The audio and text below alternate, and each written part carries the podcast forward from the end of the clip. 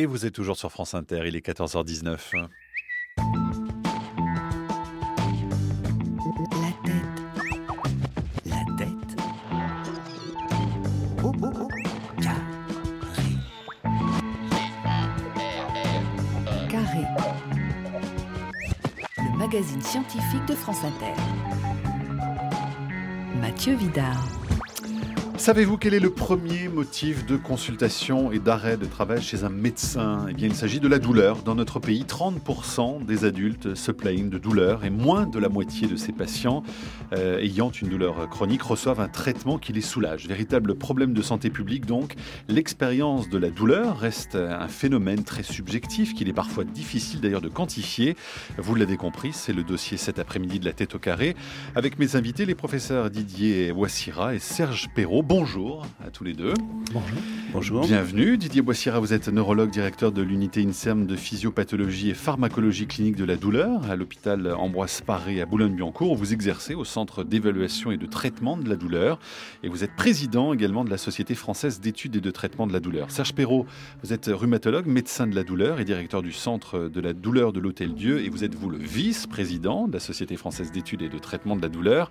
Alors comment évalue-t-on justement la douleur? Comment traiter au mieux les patients Quelles sont les pistes de recherche les plus intéressantes Ce sont les questions que nous allons aborder ensemble avec les messages des auditeurs qui arrivent déjà en ce moment sur le site de l'émission franceinter.fr et sur la TAC-EFI. On va donc se retrouver dans quelques instants. Axel Villard, bonjour. Bonjour Mathieu. Un coup d'œil sur le sommaire allégé du hashtag l'attaque.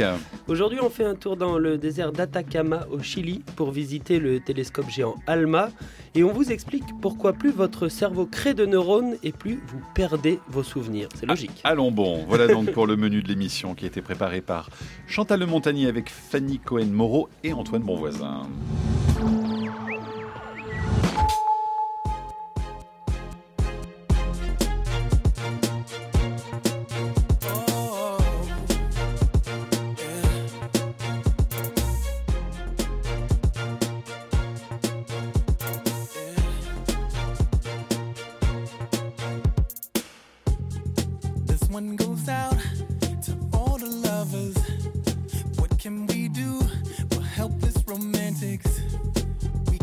about hell, who we're attracted to.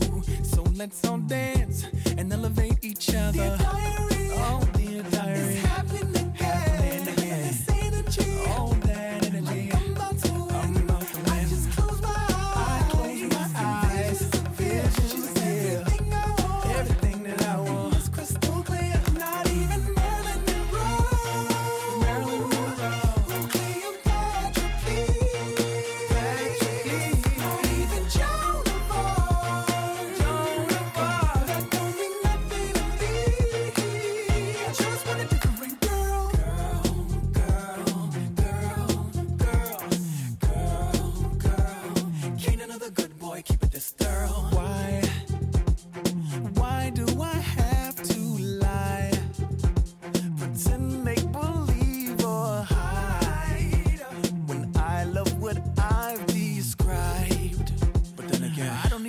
don't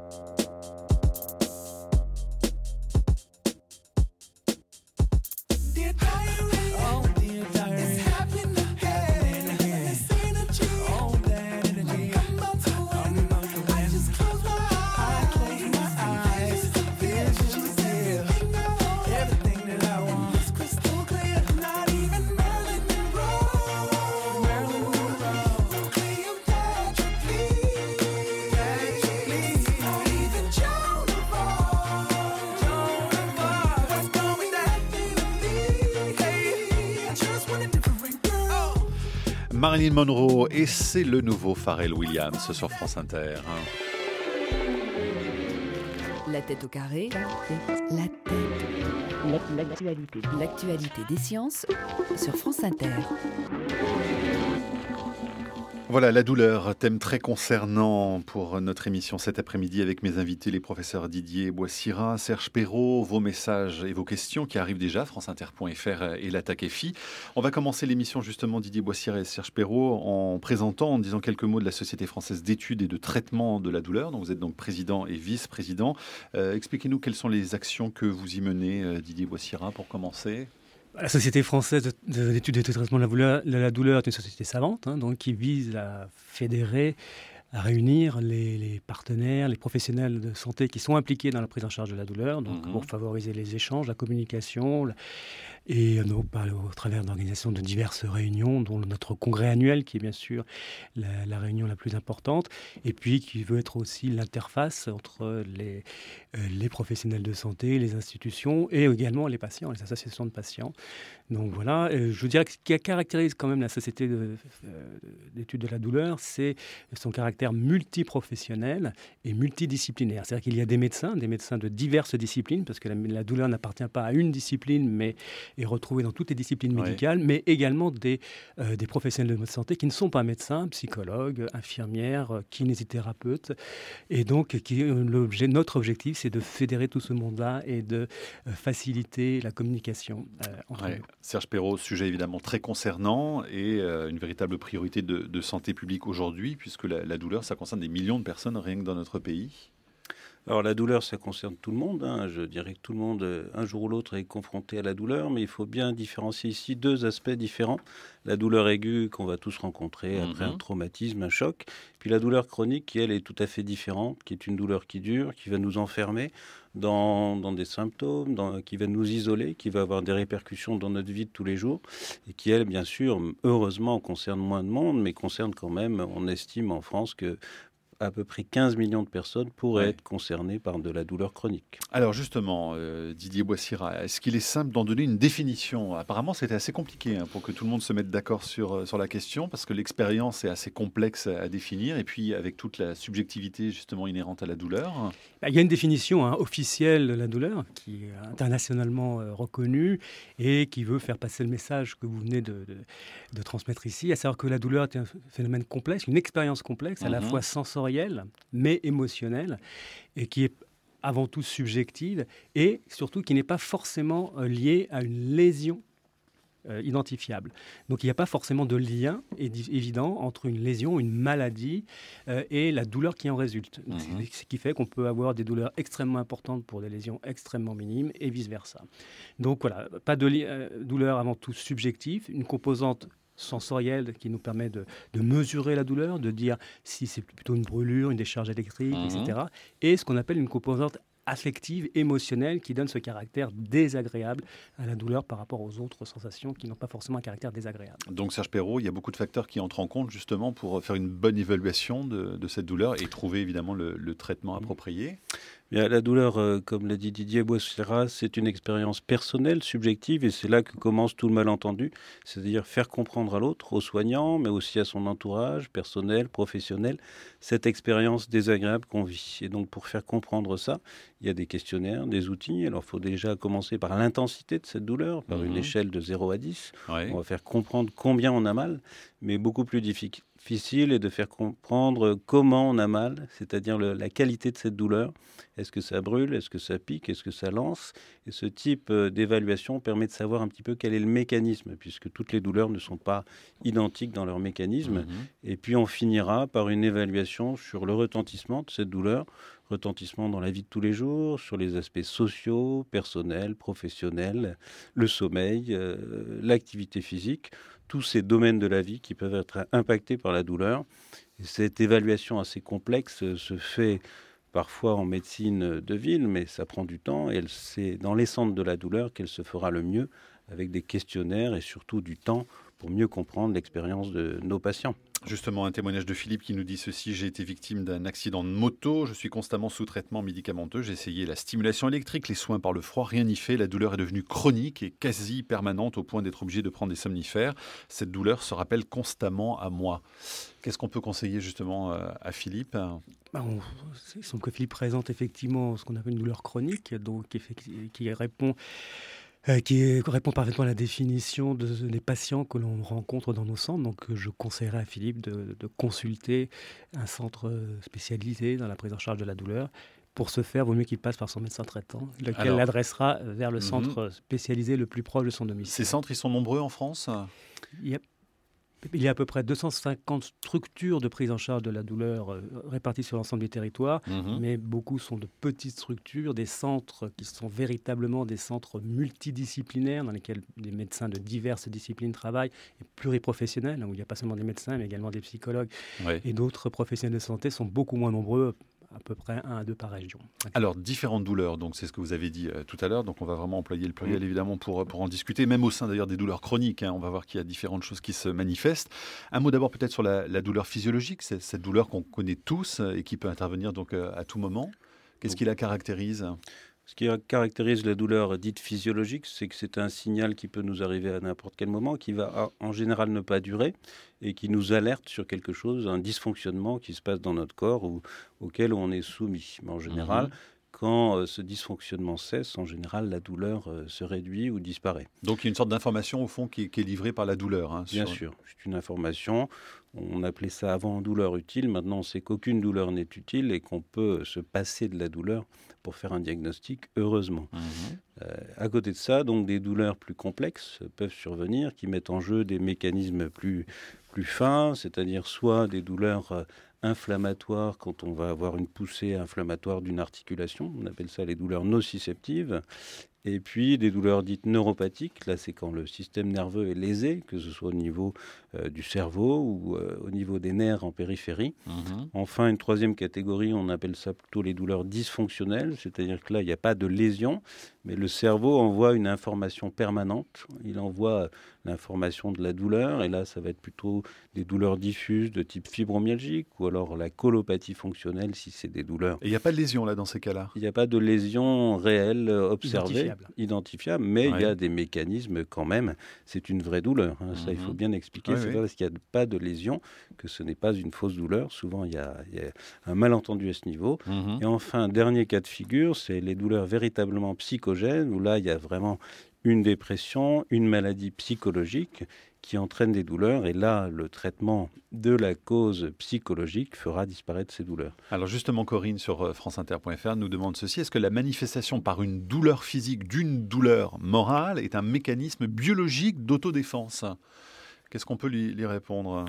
Un mécanisme biologique, euh, je ne sais pas, mais en tout cas, c'est un mécanisme d'appel à l'aide. C'est-à-dire que quand on a une souffrance morale, on peut avoir des répercussions physiques, une douleur physique, et cette, euh, ce symptôme va être un appel à l'aide qui va faire euh, donc consulter et qui fait que le médecin ne devra pas simplement euh, rester fixé sur le symptôme physique, mais aussi aller voir la souffrance psychologique qu'il y a derrière. Mmh, Didier Boissira, pour compléter la réponse peut-être ajouter que dans le domaine de la douleur, notamment de la douleur chronique, on est vraiment dans le cadre du psychosomatique, hein, c'est-à-dire de l'interaction entre le psychologique et le corps.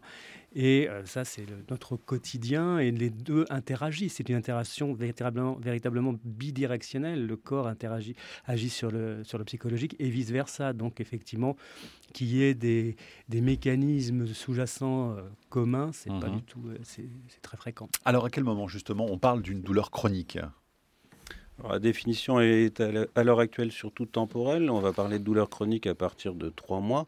Mais globalement, pour nous médecins, on sait qu'une douleur chronique, c'est une douleur où rapidement, on va avoir une intrication avec des, un impact sur la vie quotidienne, le mhm. travail, euh, la vie affective, euh, les activités sociales. Et on a parfois des gens qui sont dans un contexte de douleur chronique, même avant trois mois. Mais globalement, la définition. Est-ce que ça veut dire douleur permanente ou est-ce que ça veut dire régularité de cette douleur hein, quand on parle justement de ces douleurs chroniques La définition, c'est douleur euh, quotidienne ou quasi quotidienne qui dure au moins trois mois. Mhm. Donc c'est une, c'est une douleur qui est souvent pas permanente au sens 24 heures sur 24, mais qui est très fréquente, quasi tous les jours, et donc qui, qui, a ce caractère de chronicité. Est-ce qu'à ce, moment-là, on peut considérer que la, douleur devient elle-même une sorte de, pathologie à bah, traiter? C'est tout le problème, hein, c'est qu'effectivement, dans ce cas-là, on est véritablement face à une douleur qui est une douleur maladie, qui n'a plus cette valeur de symptôme, de signal d'alarme que, que, la douleur peut avoir euh, au niveau physiologique. Là, on rentre dans un phénomène complètement pathologique où le signal d'alarme est complètement dysfonctionnel et euh, signale des, des choses qui n'ont pas lieu, pas lieu d'être. Et de fait, on est dans la maladie. Il faut bien différencier cette douleur chronique maladie de la douleur mhm. symptôme physiologique. Donc là, la prise en charge euh, change complètement dans ce cas de figure-là en particulier? Oui, tout à fait. C'est-à-dire qu'ici, même si on soigne la cause, euh, il y a un ensemble de complexes de phénomènes et de conséquences qui se sont installés, qui fait que même si on soigne la cause, eh bien on est quand même reste dans la douleur chronique. Ouais. Et là, il y a vraiment des, spécialistes, hein, en tout cas, qui prennent en charge ce, type de douleur. C'est la, c'est la vocation même hein, des spécialistes de médecine de la douleur. Et donc, c'est de s'attaquer, donc, comme on le mentionnait précédemment, d'abord au diagnostic, hein, reconnaissance des différents types de douleurs, car il existe mhm. différents types de douleurs qui renvoient à différents mécanismes sous-jacents et donc euh, qui vont appeler différents traitements. Mais au-delà du, diagnostic, il va falloir évaluer cette douleur, la mesurer et puis euh, évaluer son impact sur la qualité de vie, sur le, retentissement général sur la vie du patient. donc tout ça, ça prend du temps et ça demande une expérience et euh, une expertise qu'on peut trouver dans les centres d'évaluation de traitement de la douleur. Mmh. Serge Perrault, donc vous parliez tout à l'heure de douleurs nociceptives et de douleurs neuropathiques. Ça rentre justement dans ces douleurs chroniques, c'est ça, si j'ai bien compris? Oui, là, on est plutôt dans le mécanisme de douleur qui peut être aigu ou chronique, mais qui est quand même beaucoup plus souvent rencontré dans le chronique. Mais là, c'est le, mécanisme de la douleur quand on mhm. va classer entre nociceptif, euh, neuropathique ou dysfonctionnel. Yvette nous demande euh, des informations sur la fibromyalgie, justement. Elle a été suivie à l'Hôtel Dieu, précisément pour, euh, pour cette question. en fait, un médecin de ville, dit-elle, a pensé aux intolérances alimentaires avec un régime strict en relation avec ces intolérances découvertes. Les douleurs ont cédé, dit-elle. Qu'est-ce que vous pouvez nous dire à, ce sujet-là, Serge Perrault? Je dirais que la fibromyalgie, c'est quelque chose de tout à fait mystérieux hein, qui euh, bouleverse un petit peu nos préjugés, notre façon de voir la médecine, c'est-à-dire qu'une cause induit une conséquence. Ici, on est dans un dysfonctionnement, c'est-à-dire que le cerveau a perdu son rôle de modulation de la douleur et envoie en permanence des signaux douloureux. Euh, donc, et les gens ont des douleurs diffuses, mais ils ont aussi pas mal d'autres symptômes, des troubles du sommeil, de la fatigue, mhm. euh, de l'anxiété. Donc ça, c'est un dérèglement pardon, du, cerveau, du cerveau et des informations qu'il envoie Voilà. Donc il y a une perte de la modulation habituelle de la douleur, comme si votre thermostat de douleur était perturbé. Mhm. C'est-à-dire que pour des petites stimulations, vous avez mal, alors que d'habitude, quand on vous touche une articulation ou un muscle, vous n'avez pas mal. Donc ça, c'est le phénomène de la fibromyalgie. Et après, il y a de multiples causes. Alors euh, c'est toujours la question, quelle est la cause de ce dérèglement du cerveau? Des causes, on en a probablement des centaines. Et donc, je crois qu'il ne faut pas penser qu'il y a une cause qui peut donner un syndrome fibromyalgique on a parfois un, traumatisme psychologique qui peut induire un, syndrome fibromyalgique. Quand vous avez eu un gros choc psychologique, votre cerveau peut en subir les conséquences, mais ça peut être aussi un traumatisme physique, ça peut être certains médicaments, ça peut être des virus, une hépatite par exemple, peut donner mhm. un syndrome fibromyalgique, et puis dans le cas présent, éventuellement des désordres thyroïdiens ou autres. Donc beaucoup de causes peuvent donner euh, de la fibromyalgie, mais il faudra traiter la fibromyalgie à part entière et ne pas penser que traiter la cause va permettre de guérir cette, ce désordre du cerveau. Didier Boissira, c'est fréquent la fibromyalgie ou pas? Fibromyalgie, oui, c'est assez fréquent. Hein. Ça, touche, euh, ça touche plutôt les femmes, hein, plus à peu près 8 à 9 femmes pour un homme. Et ah ça touche. Euh, et pourquoi? On le sait ou pas? Ah, oui, on a quelques hypothèses. Il y a forcément des facteurs hormonaux qui sont mhm. impliqués là-dedans. Mais il faut savoir qu'au-delà de la fibromyalgie, la plupart des douleurs chroniques sont plus fréquentes chez, chez les femmes. Par exemple, les migraines également. Et donc, en ce qui concerne la fibromyalgie, oui, c'est fréquent et les, mécanismes sont importants. Hein. Euh, c'est pas parce qu'on n'a pas de lésion, on l'a mentionné tout à l'heure, on ne trouve pas de lésion, on ne va pas trouver de lésion inflammatoire ou de lésion neurologique chez ces patients.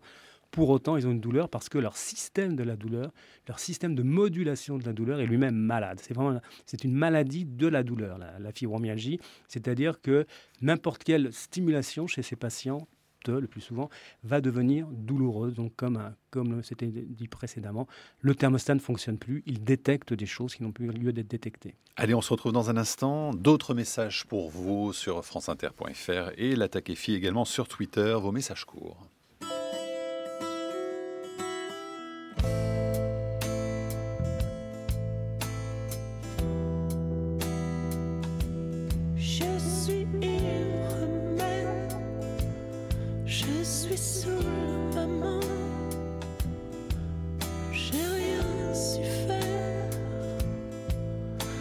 No.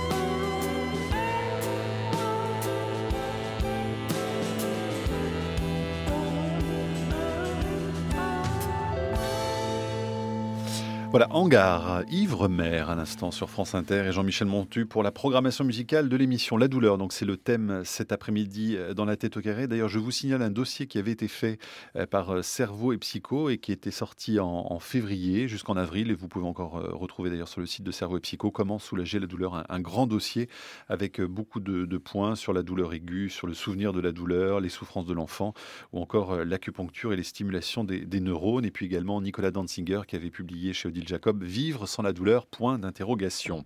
Nos invités donc les professeurs Didier Boissira et Serge Perrault. Vos questions donc nombreuses. Euh, ce tweet euh, qui nous arrive euh, sur le, le, tweet de l'émission, et voici cette lecture. Pour Épicure, dit-on dans ce tweet, on souffre davantage de l'anticipation de la douleur que de la douleur elle-même, soit la douleur est forte et elle ne dure pas, soit elle dure et elle est supportable et filature. Voilà, c'est son nom sur Twitter. J'aimerais savoir ce que vous en pensez. Alors Serge Perrault, peut-être pour commencer?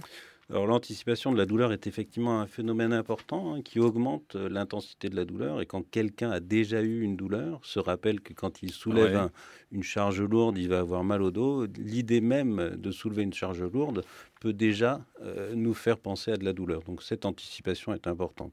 De là à dire qu'elle est plus forte que la douleur elle-même, mmh. on fait dire beaucoup de choses à Épicure aussi. Euh, voilà. Il n'est pas là pour se défendre. voilà. Non, mais ce qui est vrai, c'est que l'anticipation de la douleur joue un rôle extrêmement important. Et de fait, c'est utilisé dans beaucoup de prises en charge de la douleur. On essaie de diminuer cette appréhension de la douleur, cette anticipation de la douleur. Donc il y a un stress qui se crée voilà, on essaie par différentes méthodes d'approche psychothérapeutique, on peut essayer de diminuer cette appréhension, cette anticipation de la douleur, qui elle-même va contribuer largement à amplifier mhm. euh, la douleur. Peut-être pas la créer, mais au moins à l'amplifier. Toujours sur Twitter, la femme à la cam, c'est son nom, nous dit ceci. Est-ce qu'on peut apprendre à gérer la douleur? Les cours de préparation à l'accouchement, par exemple, sont censés nous aider à l'anticiper, parce que dans d'autres cas, c'est possible aussi. Oui, oui, tout à fait. Beaucoup de, de, prises en charge de la douleur qui sont non médicamenteuses, hein, qui vont s'appuyer sur une prise en charge de type psychothérapeutiques et qui vont justement viser à une meilleure gestion de la douleur, soit en l'anticipant moins, soit en, en gérant mieux euh, les, crises éventuellement, ou dans un cas comme euh, l'accouchement pour une préparation meilleure à supporter des sensations qui pourront mhm. être douloureuses ou à mieux les contrôler.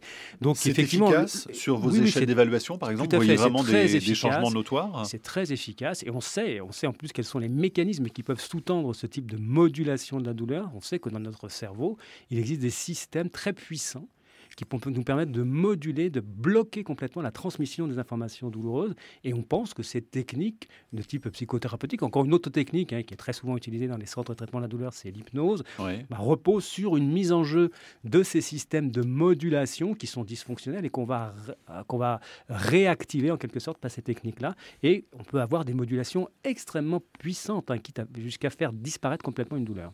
Cette euh, présence de l'hypnose là dans, dans, les hôpitaux, elle s'est vraiment généralisée aujourd'hui? C'est pas généralisée, mais elle est très fréquente et l'hypnose et euh, la douleur est un des domaines où l'hypnose est le plus souvent utilisée. Mhm. Serge Perrault, une autre question de, Séverine sur franceinter.fr. Quelles sont les autres thérapies justement pour vaincre la douleur que les médicaments précisément? Alors parce que là on évoque quelques possibilités parallèles. Donc beaucoup d'approches non médicamenteuses sont intéressantes hein, dans le domaine de la douleur et on les utilise beaucoup dans les centres de la douleur notamment. Donc il y a par exemple l'acupuncture, il y a l'ostéopathie, il y a les techniques euh, de relaxation, de gestion du stress, euh, les massages, euh, la stimulation électrique transcutanée.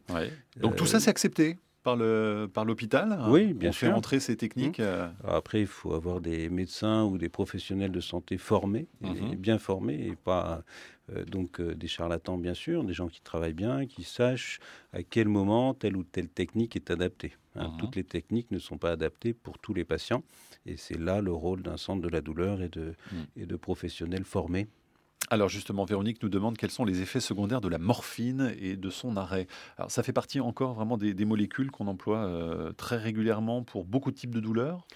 Oui, bien sûr, la morphine est, utilisée pour le traitement de la douleur, essentiellement de la douleur euh, aiguë, notamment post-opératoire, mais aussi pour certaines douleurs chroniques. Hein. c'est un des traitements, bien sûr, qu'on va utiliser. Mais il faut savoir que toutes les douleurs ne répondent pas à la morphine.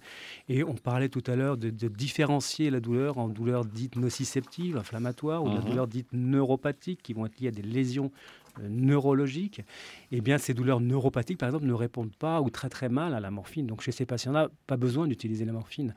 Les effets secondaires de la morphine, oui, ils sont, ils sont fréquents mais, et, nombreux, mais je dirais que les plus fréquents de très loin en pratique quotidienne, ce sont des choses comme la constipation, les nausées, les vomissements qui, sont, qui peuvent vraiment gêner mhm. la prise de ces traitements. Alors, euh, Didier Boissira, c'est peut-être le moment aussi d'évoquer euh, une autre possibilité pour atténuer la douleur, c'est la stimulation crânienne, c'est ça? L'estimation magnétique transcrânienne, oui, c'est une technique que nous sommes en train d'évaluer, de, hein, d'essayer de valider notamment dans, dans mon unité de recherche, et qui repose sur l'application grâce à une bobine magnétique, hein, d'un champ magnétique qui va créer un courant, lequel courant va activer certaines régions du cerveau. L'intérêt de cette technique, c'est qu'elle est totalement non invasive. Donc, donc ça se passe comment? On pose quelque chose sur, le, sur le crâne de? magnétique, oui, proche du, crâne. Mhm. Donc il n'y a pas du tout, c'est pas du tout invasif. On ne va pas intervenir sur le patient. Euh, c'est une technique qui est totalement euh, non douloureuse et qui entraîne quasiment aucun effet indésirable. Donc, de ce sens qu'elle nous intéresse énormément. Et alors, le, mécanisme de cette d'action, de, cette, de ces stimulations magnétiques transcrâniennes n'est pas bien connu, mais ce, ce qu'on sait, c'est qu'il repose lui aussi sur la, mise en jeu, l'activation de ces mhm. systèmes de modulation de la douleur dont on parlait tout à l'heure. Vous êtes dans une période d'essai là encore ou on l'utilise déjà au sein de, de finaliser une validation euh, clinique et on va commencer à l'utiliser en routine, c'est-à-dire Mhm. vraiment en pratique clinique dans les semaines qui Et viennent. pour quel type de douleur alors précisément? Pour l'instant, on l'a surtout euh, utilisé et validé dans les douleurs liées à la fibromyalgie, dont on a déjà parlé, mais nous sommes en train de, de vérifier son intérêt dans d'autres types de douleurs, notamment les fameuses douleurs neuropathiques dont on a aussi déjà parlé. Serge Perrault, un courriel de Michel qui nous dit ceci après une nuit de travail sans sommeil, mes douleurs lombaires ont disparu. Ça vous étonne ce message? Alors oui, ça m'étonne euh, tout à fait, parce qu'en général, la privation de sommeil est plutôt associée à une augmentation des douleurs. Et on sait que les interactions entre sommeil et douleur sont importantes dans les deux sens. On a fait une étude récemment avec le Centre du sommeil euh, de l'Hôtel Dieu où on a montré que priver des volontaires, hein, cette fois-ci ce n'est pas Ouais. des, des malades, mais des volontaires, De sommeil priver de sommeil, euh, augmenter donc la douleur et diminuer leur seuil de réponse à la douleur, mais que la sieste, et on a testé donc l'effet de la sieste chez ces Ah. volontaires le matin ou l'après-midi, Oui. et ben la sieste restaure des seuils de douleur normaux, mais surtout la sieste du matin. Ah bon Voilà. La sieste du matin, mais Oui. ça se prend à quelle heure alors Ça après se le prend, réveil alors, dans notre étude, c'était à 10 heures, mais je ne Ah suis oui, pas donc sûr que c'est- ce soit autorisé. C'est un euh, drôle de rythme de vie en voilà. tout cas. On se lève à 8 heures, on se recouche à 10 heures. Bon, C'est le rythme de l'Hôtel Dieu. Ouais. Oh, bravo. En tout cas, vous avez vraiment euh, noté des, des effets, donc une baisse de la sensibilité à la douleur. Enfin, hein. une augmentation de la sensibilité avec une baisse des seuils, euh, c'est-à-dire à partir d'une petite pression, les patients, les volontaires ressentaient des douleurs, alors que pour cette même pression, avant la privation de sommeil, ils n'avaient pas de douleur. Ce qui est important de souligner hein, con- concernant les rapports extrêmement importants entre euh, douleur et sommeil, c'est que c'est dans les deux sens. Mhm. Et chez les patients qui ont des douleurs chroniques, on sait que la douleur chronique va entraîner des perturbations du sommeil qu'on peut mesurer, qu'on peut visualiser avec des enregistrements spécifiques. Mhm. Et euh, vice-versa, le- les troubles du sommeil, la mauvaise, une mauvaise qualité du sommeil augmente, amplifie la douleur. Donc on est vraiment, véritablement dans un cercle vicieux.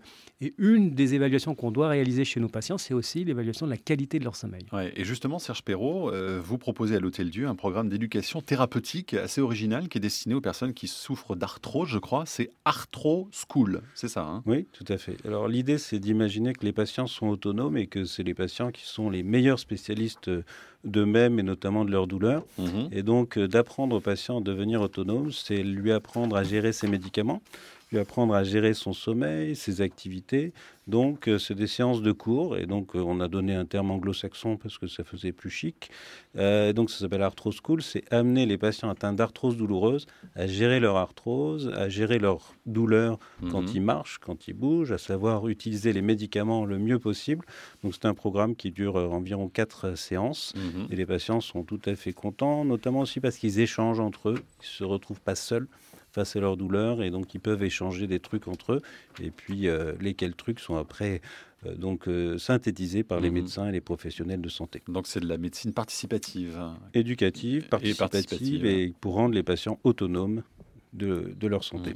Maude, ce sera la dernière question. On nous demande ceci. Est-ce qu'il existe une échelle spécifique à l'obstétrique qui serait mieux adaptée à ce qui existe actuellement? Qui veut répondre à, à cette question? Didier Boissira, par exemple? Euh, ben, la oui, C'est une sage-femme. Hein. Maude est C'est- sage-femme. Bien entendu, oui, il- donc il existe différents outils hein, pour mesurer la douleur. Le plus classique et le plus commun, c'est ce qu'on appelle l'échelle visuelle analogique. On demande simplement au patient de, de- de- de- de coter sa douleur sur une petite ligne ou Mhm. de la noter entre 0 et 10. Alors, en ce qui concerne la douleur obstétrique, il, il existe des outils spécifiques qui peuvent être euh, intéressants, mais qui ne vont pas co- coter uniquement l'intensité, mais s'intéresser euh, à, la, à la qualité de la douleur, à son retentissement, etc. Les centres d'évaluation donc et de traitement de la douleur, on met le, le site sur la tête au carré, évidemment, hein, puisqu'il y a une Tout adresse générale. Vous la connaissez par cœur déjà Ah, ah, petite colle. Euh, sftd.org. .org. .org, voilà. Donc euh, on le met sur le site évidemment de la tête au carré pour ceux qui ont besoin euh, d'aller directement euh, voir les personnes qui s'occupent donc de les accueillir au sein de ces centres. Merci Serge Perrault et Didier Boissira Merci. pour Merci votre venue cet après-midi dans la tête au carré.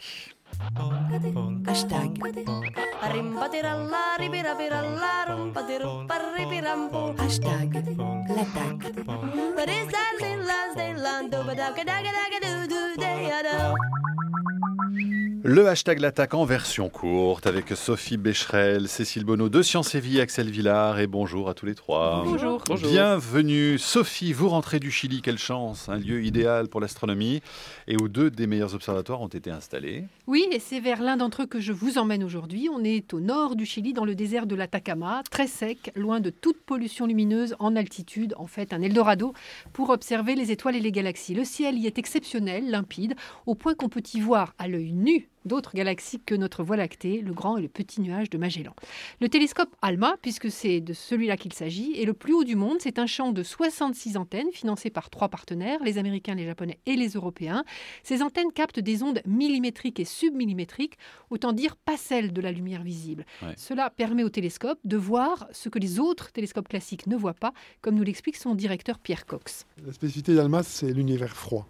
C'est regarder en fait tous les endroits euh, du ciel où il y a des régions denses, opaques, des nuages de gaz et de poussière euh, dans lesquels se forment les étoiles. Alors ces nuages sont opaques dans le visible à cause de la poussière qui absorbe en fait la lumière visible.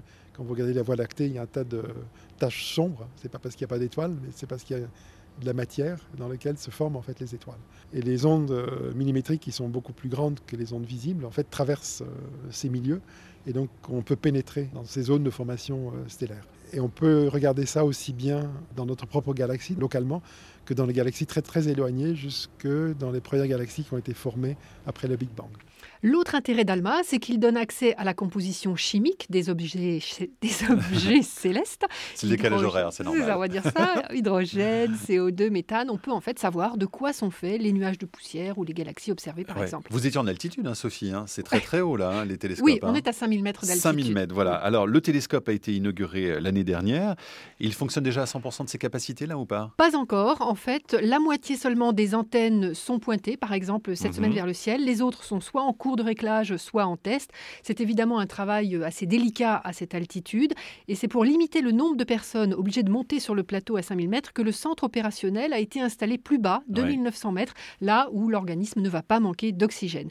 C'est là donc qu'arrivent les données brutes, consécutivement aux demandes des astronomes qui, en fait, ne se déplacent pas. Ce fonctionnement est extrêmement efficace pour le responsable des opérations scientifiques, Lars Ackennyman.